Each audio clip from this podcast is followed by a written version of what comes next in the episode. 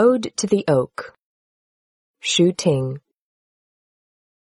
If I fall in love with you, I will never resemble clambering trumpet creeper, to flaunt myself by your high branches.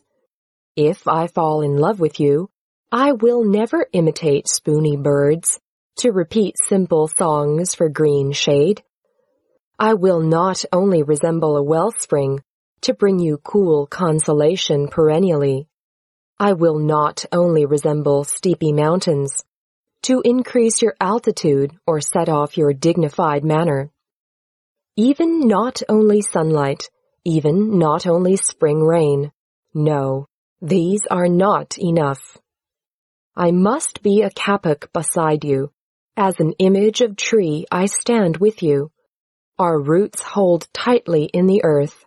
Our leaves touch gently in the clouds.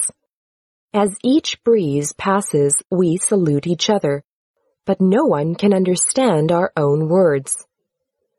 You have your iron trunk and copper branch, like a knife, a sword, and a halberd as well.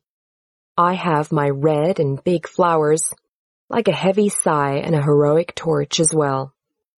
Together we partake cold waves, storms, and firebolts.